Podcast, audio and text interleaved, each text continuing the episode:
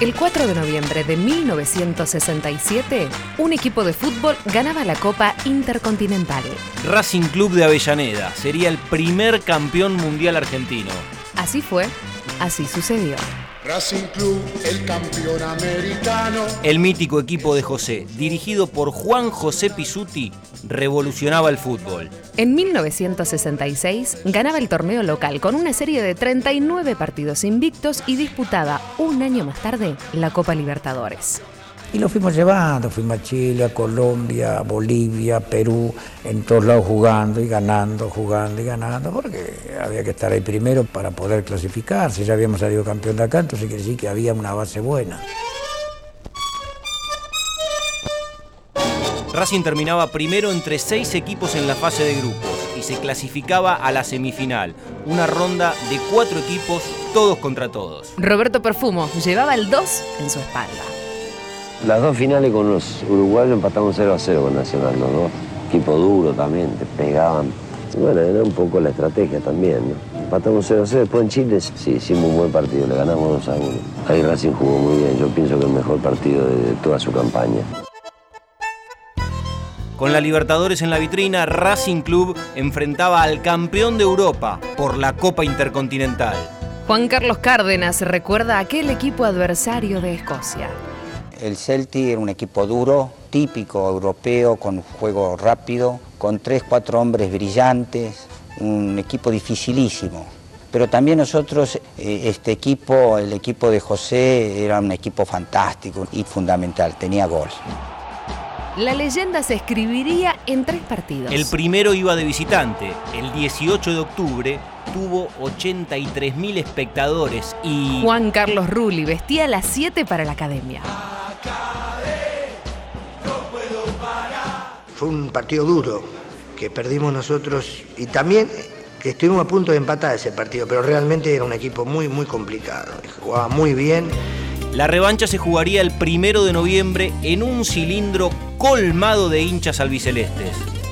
Bueno, después aquí en Avellaneda fue también bastante complicado, se nos complicó bastante el partido, hubo mucha fricción, mucha lucha también. Suena el silbato y Racing derrota al Celtic por dos tantos contra uno en Buenos Aires. Racing logra la gran hazaña. Y llegaría el 4 de noviembre. El histórico, el de 1967. Los barcos zarpaban a Montevideo y los hinchas colmarían el Estadio Centenario de Uruguay. Racing se integra con el 1 Deca, el 2 Perfumo, el 5 Rulli, el 8 Macio y el 11 Rafo. Señores docentes, todos dispuestos, preparados ya los dos cuadros. Va a ponerse en movimiento la pelota, la salida la tiene Racing, el árbitro, doctor López Osorio del Paraguay. Comienza el partido.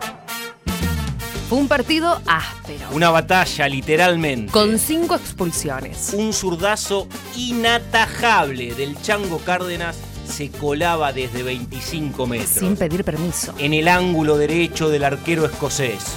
Rulli para Cárdenas, ataca el, ca- el campeón de Argentina y campeón de América, va a tirar de zurda, tiró.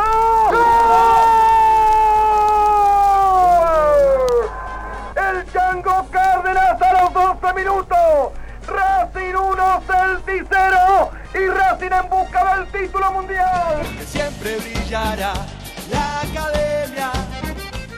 Contra el Celtic, la academia se convertiría en la selección nacional.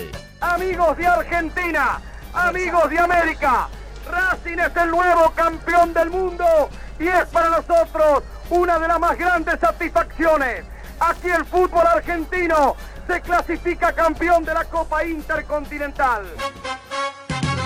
Humberto Maschio, Alfio Basile, Serían figuras indiscutibles del equipo de José. Imagina la emoción que estamos probando aquí todos los jugadores, los argentinos que hemos vivido aquí en este video, una emoción única en nuestra carrera. Muy emocionadísimo por el triunfo, la verdad que lo esperábamos y se dio, se dio todo el sacrificio del momento, se cumplió. Era el primer título mundial que ganaba un equipo argentino, de la mano del mítico Pisuti.